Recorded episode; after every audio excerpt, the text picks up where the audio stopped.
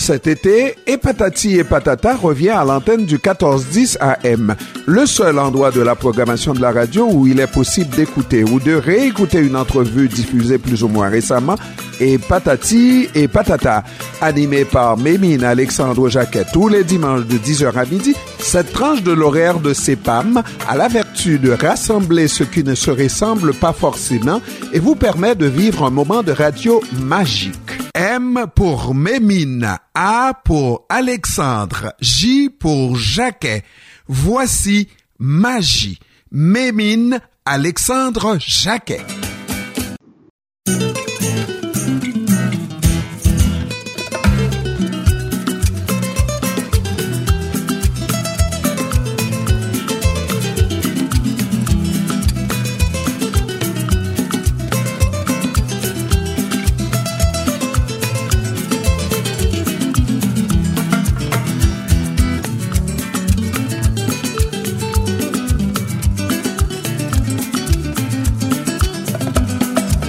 Claude, si vous permettez, bonjour.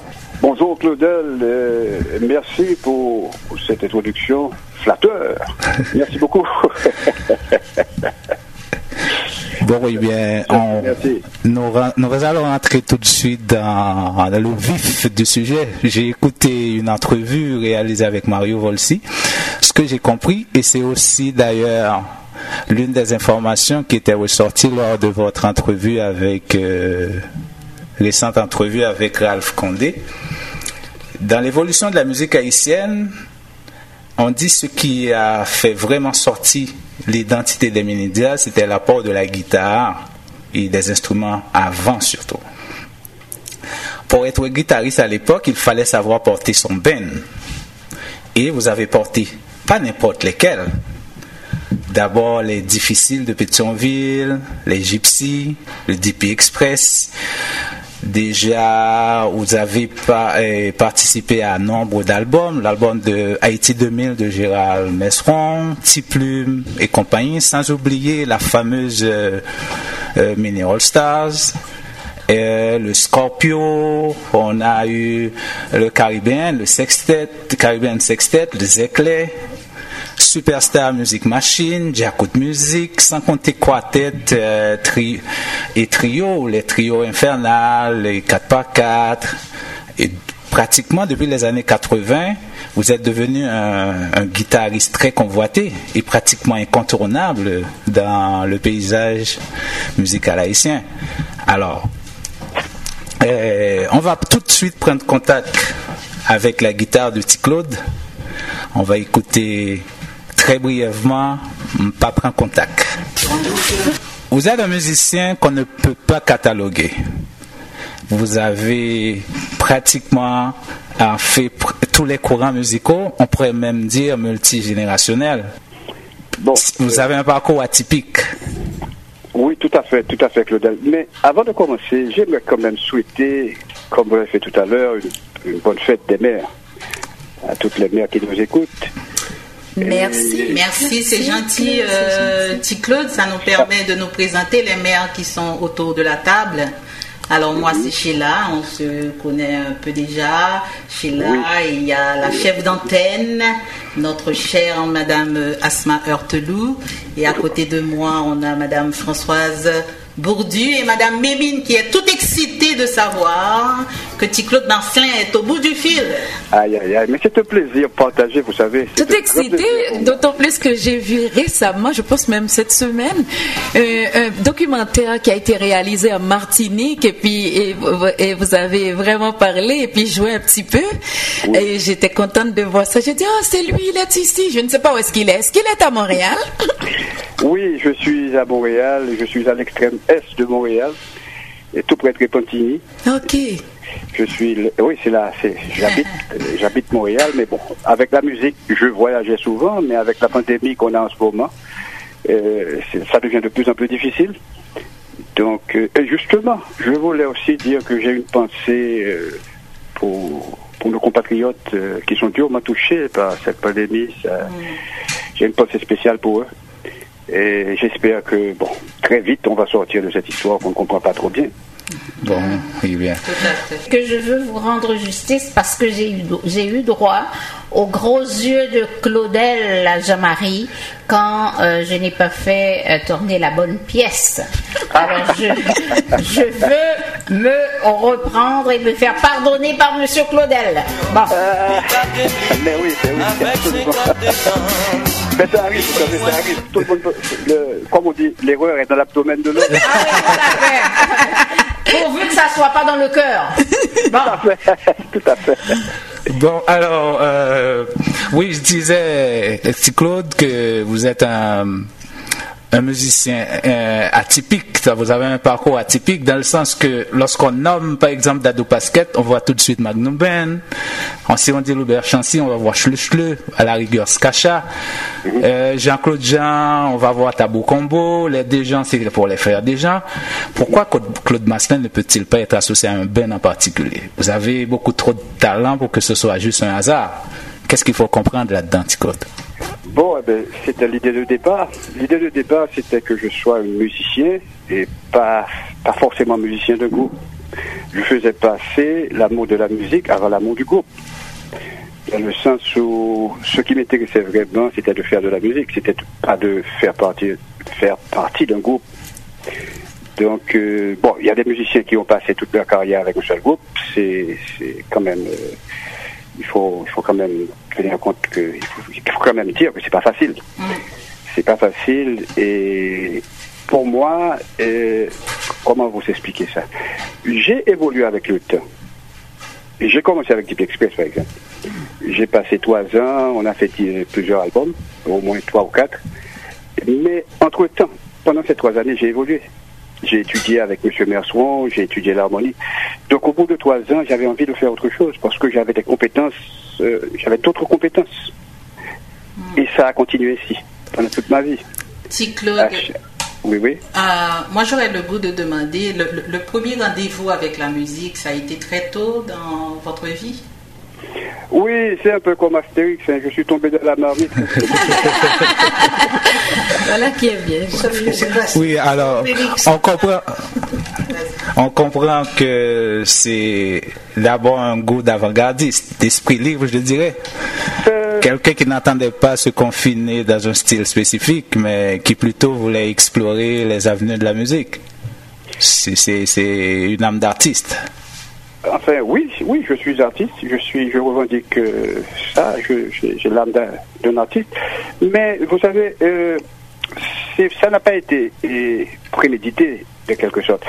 Les compétences, ça, c'est pas, c'est pas quelque chose qu'on prémédite. On va étudier, ça vient avec les, études et on les acquiert. Et quand on les a, on veut les utiliser. C'est, c'est, c'est comme ça que ça marche. Donc, euh, parfois, on commence avec certains musiciens avec des, idées qui, sont les mêmes. Mais entre-temps, les idées changent, surtout pour moi. Mes idées peuvent changer au cours des années. Et comme mes idées changent, je change de musique aussi. Donc parfois j'ai d'autres choses à dire, j'ai d'autres choses à faire, et c'est pour ça. Mais n'empêche que j'ai toujours euh, essayé de garder de bons contacts avec les musiciens avec lesquels j'ai travaillé. Par exemple, euh, j'ai commencé à travailler avec Caribbean Sextet dans les années 80, au début des années 80, je veux dire 82. Le dernier concert qu'on a fait, ça date des années 2000. Mm. Donc c'est pour vous dire la, longévité qu'il y a dans notre collaboration. Et Zéclé, pareil.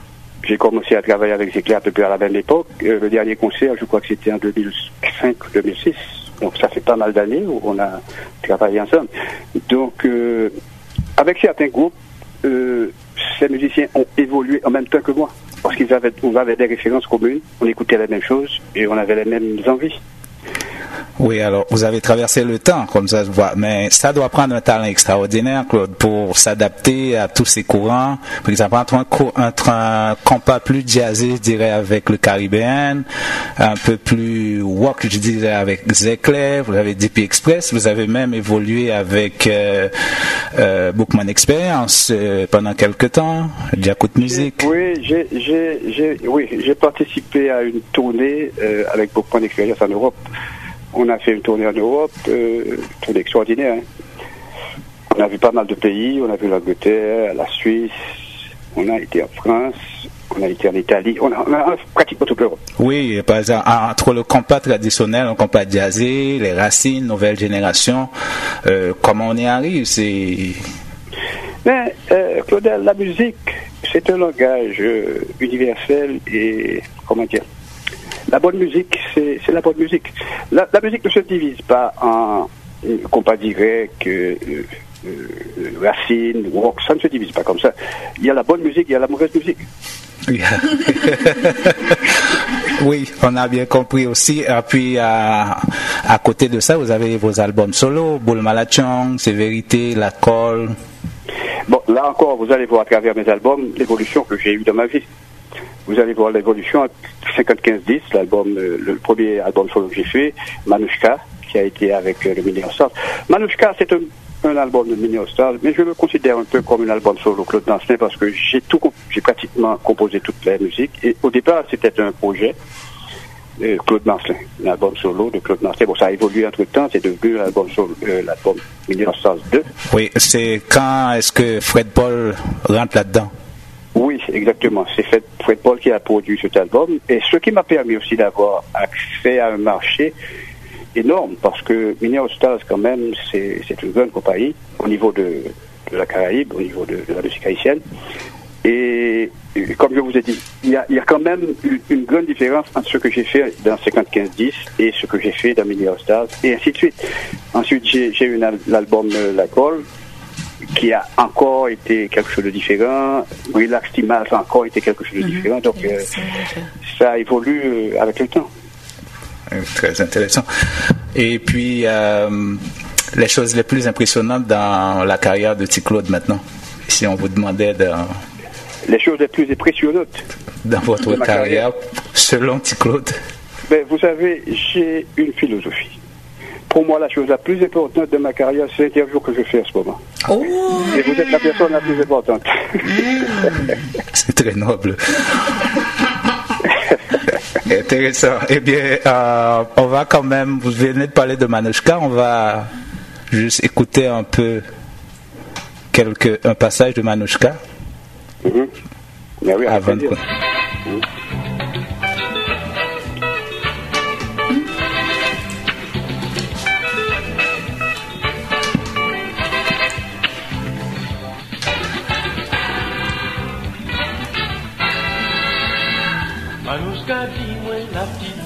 sa Manouska di mwen la bat sou sa.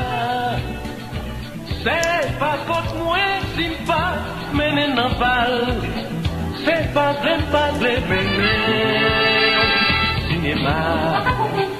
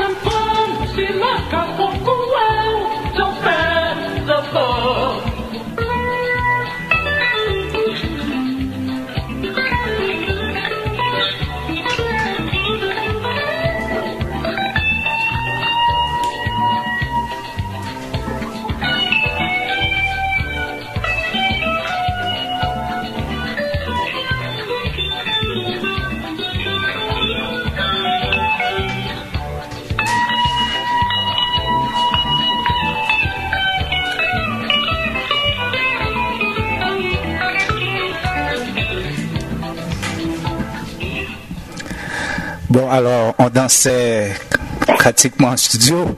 La guitare trop impressionnante et je pense qu'on n'a même pas voulu arrêter ça. Alors voilà la touche, petit Claude Marcin. Claude, vous avez sans doute, euh, vous avez une culture musicale, vous avez, est-ce que vous avez des influences? Euh, Si j'étais influencé par, par, d'autres musiques. Oui, influence euh, d'autres artistes. Oui, oui, beaucoup. Oui, j'ai. Bon, je dois vous dire que au départ, quand j'ai commencé euh, à apprendre la guitare, j'ai été très influencé par Robert Martineau parce qu'on habitait le même quartier. Alors Robert euh, est plus âgé que moi. Lorsque je dis plus âgé, quand on a par exemple 10 ans et que euh, une personne a 16, 17 ans, il y a une différence énorme quand on a ce, à cet âge-là. Donc c'était à peu près ça entre moi et entre Robert et moi. Donc euh, alors que Robert était joué avec les difficiles, moi j'allais encore à l'école avec mes amis, hein, avec au football, et on écoutait les répétitions des, difficiles à l'époque, qui, qui, qui, évoluaient dans le même quartier que, que moi. Donc euh, j'étais très influencé par la musique de ces, de ces gars. C'était mes idoles pratiquement. Donc tout au début, c'était seulement pour moi le répertoire des difficiles. Et ensuite, euh, bon, j'ai même euh, mon premier disque, pratiquement, ça a été avec les difficiles d'ailleurs qui s'appelle Viréo. Ah. Et je dois vous dire une anecdote que ce, disque a eu un succès énorme. Mais c'était pas pour la musique, c'était pour la photo, c'était pour la pochette. Parce qu'il y avait de, beaux gosses. Euh, oui, hein? ah, C'est la pochette, la pochette qui avait eu du succès. C'est pas C'est fait un temps, hein, tu oui. euh, alors, c'est oui. parce que la musique était mauvaise, mais la pochette a vraiment fait un succès énorme. Ça a été un hit, comme on dit. Yeah, yeah, yeah. Donc, c'est pour vous... Hum, je vous écoute. Allez-y, allez-y. Oui, donc c'est pour vous dire que euh, le début, mes débuts dans la musique, euh, ça, ça, c'était pratiquement avec des difficiles. C'était pratiquement avec eux. J'ai étudié le répertoire des difficiles par cœur. Donc, euh, jusqu'à présent, je peux dire que dans ma façon de jouer, il y a, il y a, il y a encore des influences, il y a encore des, des séquelles de cette, cette période. Oui, c'est ouais, quand même intéressant vous avez de mentionner tout ça, Claude, parce que euh, on se rend pas toujours compte qu'il y a un petit décalage entre euh, Robert Martineau et vous. On, on, on se dit souvent que c'est la même génération. Euh, non, pas tout à fait. Pas tout à fait, exact, oui. Parce que quand c'est, quand, quand, par exemple, Robert, Dadou, enfin, Albert Chancy, quand ces gars-là étaient déjà connus, et moi j'étais encore à l'école chez les frères, hein. j'étais euh, chez les frères à Pétionville. Donc euh, c'est quand même, bon, lorsqu'on, vous savez, à 30 ans on a tous le même âge. Oui, oui, pratiquement. Tandis que lorsqu'on a 10 ans et que quelqu'un a 17 ans, c'est un monde de différence. On ne fréquente pas les mêmes, les mêmes lieux, on n'a pas les mêmes euh, libertés. Donc c'est totalement différent. Donc c'était ça pour moi à l'époque. Ces gars-là avaient peut-être 16, 17 ans, moi j'avais encore 10 ans. Donc je les voyais évoluer, mais j'étais pas dans le même monde. Oui. Pour moi, c'était mes idoles. C'était, c'était, je voulais être comme eux. oui, ce que, ce que, je voulais dire, Claude, c'est que vous êtes tellement intégrés et à ce groupe-là, à cette génération, qu'on ne fait pas vraiment la différence. Non, c'est sûr, c'est sûr. Mais avec le temps aussi, comme je vous ai dit tout à l'heure, avec le temps, tout se confond. C'est-à-dire que quand j'ai commencé à jouer euh, professionnel, bon, euh, on était tous sur le même pied d'égalité, dans le, sens où j'étais aussi connu que ça, se, ça se passait comme ça. On pensait que c'était la même génération, mais c'est pas ça du tout dans la réalité. Oui. Et, puis, allez-y. Oui, ça c'était pour euh, les musiciens haïtiens, mais j'ai eu aussi des influences étrangères. Après les difficiles. Vous savez, quand j'ai débuté, euh, c'était quand même une époque extraordinaire. Il y avait des musiciens comme Jimi Hendrix, il y avait, il y avait, Jimi Hendrix, il y avait Jimmy Page dans Led Zeppelin. Donc euh, c'était des. À l'époque, je dois vous dire que la guitare c'était l'instrument vedette. C'est-à-dire que les groupes de rock euh, qui, qui, qui à travers le monde et qui étaient la, la, la tendance dominante à l'époque, dans les années, de ces années-là, ces groupes-là, c'était, c'était des groupes à base de guitare. C'est-à-dire que les, musiciens qui, qui, brillaient dans ces groupes, c'était les guitaristes, c'était pas les chanteurs. Hein. Mm. Par exemple, on, a retenu euh, Jimi Hendrix, et on a retenu le nom comme guitariste, mais Jimi Hendrix chantait aussi, il était chanteur aussi, mais on, se souvient de lui comme guitariste, et idem pour Carlos Santana. Bon, Carlos Santana, lui, n'a jamais chanté, mais le groupe de Carlos Santana, c'était lui la vedette, c'était le guitariste. Mais... C'était un peu comme ça partout, les Zeppelin, c'était comme ça à l'époque. Donc, euh, ces guitaristes-là, franchement, très influencés aussi, parce que je les écoutais, il faisait des choses extraordinaires, qui sont extraordinaires jusqu'à présent d'ailleurs. Un guitariste comme Jimmy Page, il n'a jamais été vraiment surpassé, Jimmy Hendrix aussi. Donc ces influences-là, je les ai assimilées dans, ma façon de jouer.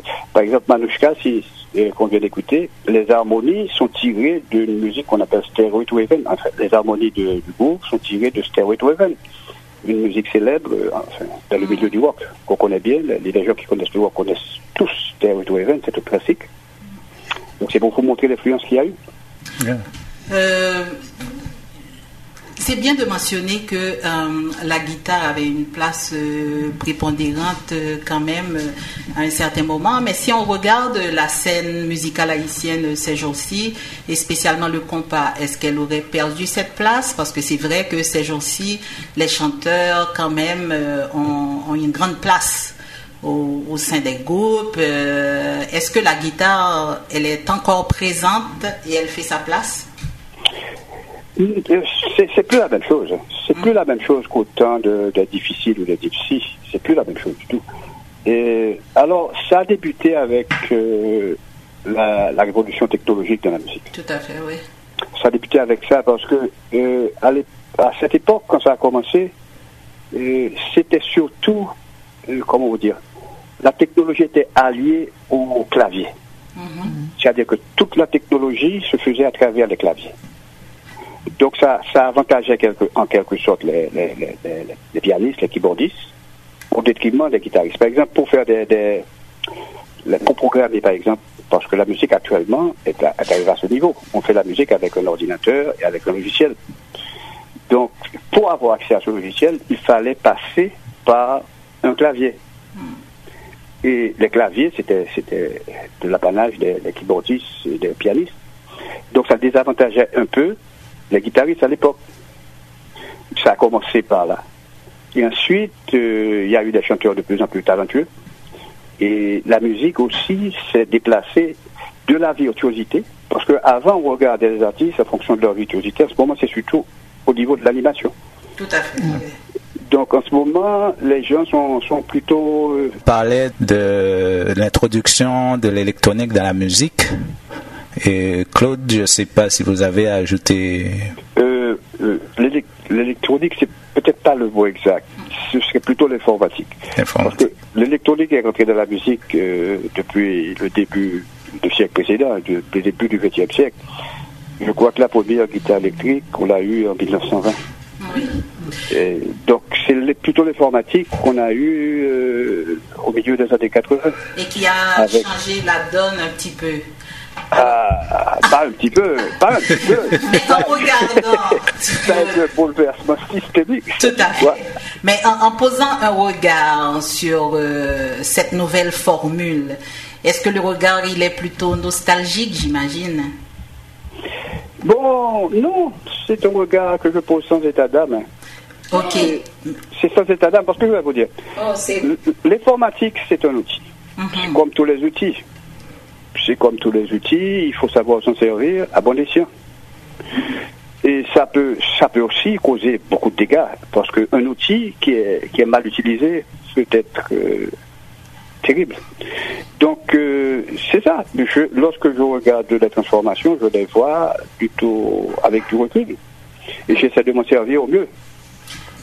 Ah, très bien. Merci, merci. Est-ce que c'est ce qui explique que euh, Claude, par exemple, qui disait que lui, euh, quand il veut dire autre chose, euh, il va un peu explorer l'ailleurs? Et j'ai bien aimé euh, la, façon dont tu as dit tantôt que vraiment tu habitais un peu le présent, c'est-à-dire c'est important pour toi. Donc il y a toujours cette envie de d'habiter le présent et, de, de vivre de ce présent-là. Ah oui, ah oui. Ah oui, parce que, oui, tout à fait. Parce que pour moi, la vraie vie, c'est dans le présent. Parce qu'il y a des gens qui vivent dans le futur. Mhm. qui disent quand j'aurai une voiture, quand j'aurai une maison, quand j'aurai ceci. Mais non, moi je dis, je suis heureux en ce moment avec ce que j'ai. Je n'ai pas besoin d'attendre d'avoir d'être riche ou bien de ceci ou de là. Je suis heureux en ce moment quand je vous parle. Et pour moi, la personne la plus importante, c'est vous. non, mais c'est ma philosophie. C'est comme ça que je vois la vie. Et il y a des gens aussi qui vivent dans le passé, qui disent j'aurais dû, j'aurais dû. Si j'avais su, ça, ne sert, bon, je ne peux pas dire que ça ne sert à rien. Si on sait en tirer la leçon euh, positive, ça sert à quelque chose. Mais si on vit uniquement dans le passé, c'est- contre-productif. D'après moi, enfin. D'après moi, c'est ma façon de penser. Donc avec tout ça, c'est quand même euh, plus, une- plus qu'une trentaine euh, d'années de, de carrière, non Pour euh, Marcel. Euh, je ne veux pas parler. À ne pas aborder. Avec ça, euh, quand on a, on a, on, on aurait le goût de dire on a tout vu, on a tout entendu. Est-ce qu'il y a encore des choses à apprendre par Claude Marcelin dans la musique, en musique? Euh, c'est- J'ai pas tout à fait compris. C'est-à-dire, Est-ce qu'il y a encore, euh, est-ce que la musique a encore des choses à apprendre à petit Claude Marcelin? Ah oui, ah oui, L'apprentissage absolument. continu. Oui, ah oui, tout à fait. Parce que euh, la musique, c'est c'est- c'est un monde immense. C'est c'est- c'est- c'est abyssal la musique. C'est c'est grand. On apprend toujours. On apprend toujours dans la musique. Est-ce que, est-ce que aurait des talents cachés, quelque chose qu'on n'a pas encore découvert? Bon, j'espère. J'espère, je ne sais pas, mais j'espère. mais je dois vous dire que euh, la musique, on n'arrête jamais d'apprendre. Et plus on apprend, c'est comme dans la vie, plus on se rend compte qu'on doit, qu'on ne connaît rien, finalement, qu'on doit encore apprendre, qu'on doit encore apprendre. C'est comme ça que ça marche. C'est le monde de la création aussi. hein. Quand on est créateur, euh, on creuse, on creuse tout le temps. C'est ça, c'est exactement ce que je voulais dire. Vous avez trouvé le Je regardais un, concert de bienfaisance euh, qu'on organisait pour un hôpital en Haïti. Et puis, euh, justement, je, je- je regardais Robert Martineau dans toute sa splendeur en train, lui, et sa relation étroite avec sa guitare. Puis j'ai encore aussi des images de Claude Marcelin lors d'une soirée bien spéciale pour Boulot Valcourt. D'ailleurs, j'ai un petit extrait vidéo sur... euh, Oui, je crois que c'était à la, à, à la maison d'Haïti. hein. mais c'est extraordinaire. Puis à un certain Ah, moment, j'ai pris le téléphone, j'ai dit non, non, il faut, il faut absolument enregistrer ça pour la postérité. Aïe, aïe, aïe. Non, mais c'est vrai, c'est des, vous, avez, vous avez quand même, euh, euh, Robert Martineau et tant d'autres, vous avez Dadou Pasquette, vous avez quand même euh, votre signature euh, particulière. Je vous remercie, je prends ça comme un compliment. Merci Oui, beaucoup. c'en est un. oui, on était en train de parler, Claude, de ce qui se faisait avant et ce qui fait actuellement. Je, me- je me rappelle que dans le temps, il y avait la scène polémique. Difficile Gypsy, Dipi Scorpio, Loubel Chancy, euh, Chle Chle, Ménélas, ambassadeur, Claude Mastelin avec Gypsy Difficile. Est-ce que c'est quelque chose qui manque au compas actuellement? D'après vous? Euh, la polémique, ça a été un peu, dès le départ, dès le départ, ça a été un peu le moteur du compas direct. Tout à fait. C'est- C'est-à-dire que lorsqu'on prend le, le créateur même du compas direct, qui est le mot Jean-Baptiste, Mais oui, il, il était en, en polémique perpétuelle avec Robert Sico. c'est ça, c'est ça. Politique, et, et ensuite, il y a eu, il y a eu d'autres polémiques. Il y a eu Gypsy difficile. En ce moment, on a euh, Tiraco, T-Vice, donc ça continue dans le temps. Dipi Scorpio. Hippie, Scorpio, euh, oui, oui, tout à fait, tout à fait.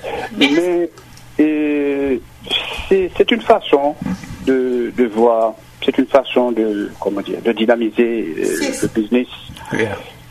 Mais pousser à l'excès, d'après moi, ça a un effet pervers. Parce que quand ça commence à dégénérer dans une trivialité sans nom, ça, c'est Définitivement. Yeah. ouais, c'est- peut-être euh, pas tout à fait la chose à faire, comme on dit. Mais le, le, le- je sais que l'héritage euh, de T. Claude Marcelin et de tous ces grands, de toutes ces, ces légendes, il est quand même euh, imposant. Donc le regard de. Claude Marcelin sur cette génération future euh, qui monte, cette génération montante, il y a de l'espoir pour la musique haïtienne elle-même, il y a de l'espoir pour les musiciens, il y a... Mhm. Comment on voit ça? Eh bien, euh, vous savez, je, je parlais l'autre jour avec, parce que j'ai eu euh, au début de la semaine euh, une interview avec Ralph Condé. Une très belle entrevue d'ailleurs. Ouais. Merci beaucoup, merci. Une Oui, excellente oui, parce entrevue. que oui, j'ai eu pas mal de bons euh, commentaires, euh, des commentaires assez intéressants. Mais je- j'en parlais, je parlais avec lui. Il y a, y, a, y, a, y a, des amis musiciens qui me disent parfois, euh, Claude, le compas direct, de quelque temps, du temps, ça va, ça ne va plus exister. Et parce que il y a, d'autres genres de musique en ce moment qui marchent en Haïti. Il y a le raboda, il y a tout ça, ça prend énormément de place, et toutes sortes de musique. Donc le compas a de moins en moins en ce moment de, de, de, de suiveurs, de, suiveurs, de moins en moins. Mais et, ça rentre dans la dynamique des choses. Parce que c'est pas la première fois que ça arrive. Hein. Oui, il y a eu déjà un essoufflement. Il y a, il y a eu ça avec Kassav. Mhm. Au début des années 80, Kassav a, a, ça a tout emporté sur son passage. Et il y a eu ça avant, av avant Express, avec Exile One, Gramax, tous ces groupes qui nous venaient de, de des Antilles euh, francophones. Et qui, à ce moment-là, quand on entrait quelque part, on écoutait, comment ça s'appelait déjà Exile One, Gramax, c'est ce qui marchait. Les groupes comme les difficiles, les difficiles, ça ne marchait plus. Donc, c'est pas la première fois qu'on a ce genre de situation. Moi, je pense que le combat direct, c'est comme un peu comme le ça ne va pas mourir. Et le combat direct va plutôt absorber ces genres de nouveau. C'est comme il l'a fait avec le reggae à, une certaine, un certain moment, avec le disco à un certain moment. Et ça va reparaître sous de nouvelles formes. Oui, je pense aussi, je voulais juste mentionner, Claude, lorsqu'on parle de l'arrivée du zouk avec Kassav qui a quand même euh, eu un grand impact sur la musique haïtienne, mais à, à, l'inverse aussi, je me rappelle qu'il y avait dans le temps des personnalités de la musique antillaise, euh, je peux nommer Simon Juret par exemple, qui souvent cherchait la collaboration de musiciens haïtiens pour euh, réaliser certaines musiques. C'est-à-dire que on a eu notre influence aussi quelque part sur les Antilles.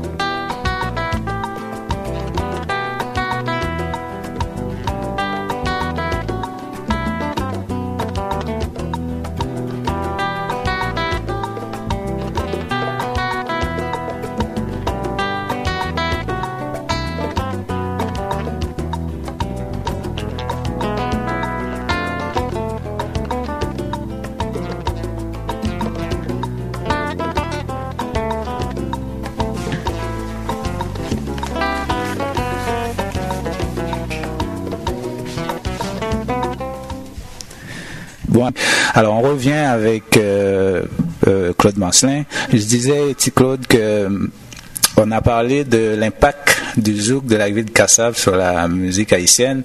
Et je disais qu'à l'inverse aussi, qu'il fut un temps où des personnalités de la musique antillaise, Simon Jurat par exemple, qui faisait appel régulièrement à des musiciens haïtiens pour collaborer par exemple à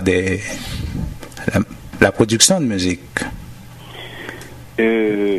Oui, tout à fait. Mais il faut aussi mentionner le fait que il y a eu, il y a eu comme studio d'enregistrement de ce qu'on appelait Audiothèque, avec un ingénieur Mhm, fameux qu'on appelait, qu'on appelle toujours M. Robert Denis, Mhm. euh, une légende vivante, Oui. euh, monument de la musique haïtienne. Donc euh, les, les Antillais francophones qui, qui, qui, qui aimaient le compas direct et rentrer régulièrement en, en, Haïti pour enregistrer à Audiothèque. Okay. Et à ce moment-là, comme vous disiez tout à l'heure, le compas direct euh, rayonnait sur toute, euh, toute la zone. Yeah. Mais comme je vous ai dit, la musique c'est une histoire dynamique. Parfois c'est le compas qui règne, parfois le compas euh, est un peu en retrait, c'est un autre style qui prend le dessus. Et, mais ça a, été de, ça a été la même chose pour le rock and roll. À une certaine époque, le rock and roll marchait très bien. Ensuite, il y a eu le disco. Le, le rock and roll est, est, passé en retrait. Ça a, ensuite, ça a repris. Et ainsi de suite. C'est une dynamique qui ne cesse pas. Et bon, parfois c'est inquiétant pour les musiciens. Ils se, se demandent est-ce que, est -ce que cette fois-ci, ce coup-ci, ça ne va pas être le coup final? Mais moi, je ne pense pas. Je pense que c'est comme ça que ça marche. parlant de coût final, on prend, il y a quand même euh, maintenant aussi une conjoncture particulière qu'on est en train qu'on est en train de vivre et on voit des initiatives euh, de certains groupes euh, musicaux. C'est tout à leur honneur aussi, qui essayent quand même de, de garder leur place dans, l'arène. Et est-ce qu'un concert euh, de Marcelin, c'est pour bientôt sur le net? Bon, oui, euh, cette histoire de pandémie nous a tous pris un peu au dépourvu. Donc, euh, bon, il y a des gens qui réagissent plus vite que d'autres. J'ai vu les concerts, il y en a de très bons. Euh, mais moi, pour le moment, j'en parlais hier à Toto et à Toto Larac et à, à certains, qui est Willy et, et Bouzi aussi qui est à Montréal. On en parle. Mais jusqu'à présent, c'est au stade de projet. Il n'y a encore rien de concret. Parce que, bon, vous savez, ça prend quand même une organisation, ça prend la promotion. Donc, on ne peut pas faire ça euh, n'importe comment. Et vu qu'on nous ne sommes pas un groupe constitué, nous sommes de différents musiciens avec euh, différentes carrières. Donc, si on veut se mettre ensemble pour faire quelque chose, ça va peut-être être un peu plus difficile pour nous que pour un groupe qui marche déjà. Mm-hmm. Donc, c'est pour ça que ça peut prendre un peu plus de temps. Mais là, on en parle. On en parle. On va essayer de réaliser quelque chose d'intéressant et de. Pour le public. Mais parlant euh, l'avenir de, de euh, en termes de projets personnels, euh, c'est quoi? Est-ce qu'on travaille sur un, album? Parce qu'on vient d'écouter Dolores de Take Five euh, tantôt. Mm-hmm. Est-ce qu'il y a d'autres projets qui sont dans le euh, Bon, là, j'ai. Comment vous dire J'ai été. pendant un certain temps, j'ai préparé un répertoire. Un mm-hmm. répertoire que j'avais commencé à, à, jouer. Et, ça marchait très bien. J'avais des contrats un peu partout aux États-Unis, j'étais à Atlanta, j'étais à Detroit, à Chicago. Ça marchait très très très bien. Donc c'était sur ce modèle-là que je m'orientais. Et la pandémie, ça m'a, comment dire, coupé les ailes en, plein essor. Parce que ça commençait à marcher fort et tout s'est arrêté de seul coup. Et puis, dans, dans, justement, dans ce sens-là, Claude, comment vous voyez l'évolution de la musique post-confinement? Et c'est difficile à dire. Parce que euh, euh, ce qui arrive, euh, on ne sait pas combien de temps ça va durer. On ne sait pas aussi la gravité de l'histoire, parce qu'il y a des gens qui vont dire bon c'est pas trop grave, il y a des gens qui vont dire c'est très grave, il faut porter parce qu'on ne sait pas quoi faire. Donc moi personnellement, pour le moment, je suis en train d'observer, essayer de me faire une idée de, ce qui se passe. Et à partir de quand j'aurai une idée plus ou moins juste, je pourrai peut-être envisager une euh, stratégie d'avenir. Mais pour le moment, je suis au stade de, encore au stade de l'observation. Et parfois, les nouvelles sont alarmantes. Donc, euh, stade d'observation, on est, je suppose que le, créateur est à l'ouvrage. On a parlé tantôt que euh, Claude euh, écrivait aussi des textes et donc on travaille là, on observe et on. Non, non, non, non, c'est sûr, c'est sûr. Là, oui, c'est sûr, c'est sûr. au niveau de la composition, de la création, je continue à travailler chez moi. Mm-hmm. Et, bon, probablement, probablement, euh, ça va, ça va. Je vais, si je continue à composer à ce rythme, je vais probablement faire un disque avec des musiques que j'ai composées. Donc, euh, on peut s'attendre peut-être à un nouveau disque sur le Claude Massin dans, dans, un avenir proche. Et vous êtes auteur aussi, euh, Claude Oui, oui, oui, j'écris des textes. J'écris des textes et parfois des textes qui marchent bien. Par exemple, la colle, j'ai fait la musique, euh, j'ai écrit des textes. Et c'est, la colle, c'est particulier parce que j'ai tout fait de cette musique. J'ai joué la guitare, j'ai joué des parties de basse, j'ai fait les programmations et j'ai chanté tout un composant la musique. Donc ça a été quelque chose de très spécial pour moi, d'accord. Et ça a marché très fort aussi, cette musique. Oui, oui. D'ailleurs, on va, on va écouter un, bout de la colle. Ça pas fin.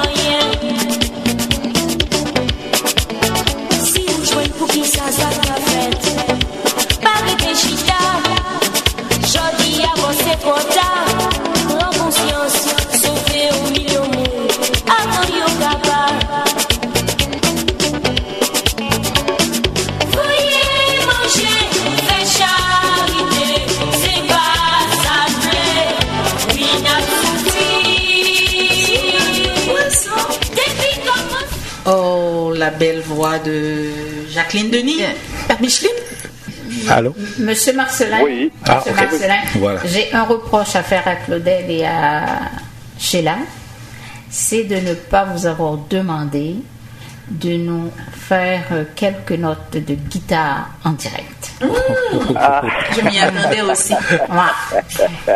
Ils n'ont pas tout à fait bien complété leur devoir. Bon, euh, oui, oui, tout à fait. Mais hum. l'idée, j'ai une meilleure idée.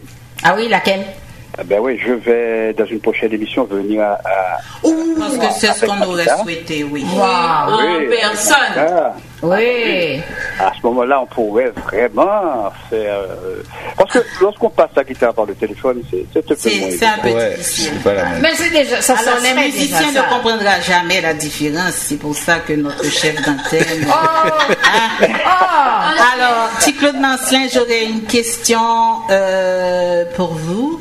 Euh, y a-t-il une grande différence entre le zouk et le compas? Si oui, là ou lesquels? Euh, Question d'auditeur. Oui. D'un auditeur musicien lui-même. Oui, mais oh. euh, bon. Les, musiciens de Kassav n'aiment pas quand je dis ça, mais c'est la vérité. Tous ces musiciens, avant d'être des musiciens de zouk, ont été des musiciens de compas. Oui. Ils ont joué du compas. Ils ont étudié le compas. Donc, d'après moi, ce qu'ils ont fait, ils ont simplifié la formule et ils l'ont un peu mélangé avec des idées venant de l'Afrique, de la musique africaine. Et ils ont profité de, de la révolution informatique euh, avec les logiciels parce que ça apportait un nouveau son. Et ils ont fait le zouk. Et vous êtes vous êtes pas le seul euh, Claude à dire cela. J'ai entendu Mario Volsi la jeune entrevue, il a dit euh, créole d'abord, ils ont tout à jouer compas. Alors, si je le traduis pour dire que ils font tous du compas. En fait, pour dire que le la, rythmique, le tempo est compas. C'est la variation qui. Ils l'ont un peu simplifié quand même. Ils oui, c'est ce que. Il un peu simplifié, mais c'est la base du jour, c'est le compas direct. mais c'est Claude, moi je l'entends souvent de la bouche de Jocelyne Béroir, ou bien encore mettre dans le documentaire et, auquel vous avez participé, ils ont clairement dit que la base c'est le compas, qu'ils ont beaucoup écouté le compas avant d'arriver au zouk. Ce beau documentaire. Là, vous avez participé, euh, Ah, vous y avez participé non. avec Toto Larac et Oui, plein oui, d'autres. oui, ils l'ont dit, ils l'ont dit clairement dit. Oui, oui. Ils- Ils l'ont finalement dit. Oui, ils l'ont dit dans le documentaire que finalement le zouk vient du compas Ah, et puis ils ont fait ci et puis c'est pour eux là c'est beaucoup de respect pour pour le tabou pour pour tous les groupes qu'on- et, et qu'on a cités tantôt. Oui, ils ont beaucoup de respect pour le compas. Oui, parce que à un certain moment, quand, quand, quand on les interviewait, ils disaient que ça n'avait rien à voir. Mm-hmm. que, bon, mais bon, la, vé- la, la vérité finalement finit toujours Oui, par... oui, par sortir. La, lumière finit toujours par luire, hein, en tout cas, la vérité. Mais ceci dit, ceci dit, ceci dit, ils ont fait un travail extraordinaire. Parce que le zouk, même si c'est du compas simplifié, c'est très bien fait. Hein. C'est très bien fait et non seulement au niveau artistique, mais ils ont fait un travail extraordinaire aussi au niveau promotionnel. C'est la première fois que j'ai vu un groupe entier. Alors, il faut dire aussi qu'ils ont eu de, ils ont eu des précédents parce qu'il y avait avant, on n'en parle pas, mais il y avait avant, comment ça s'appelait encore là La compagnie créole?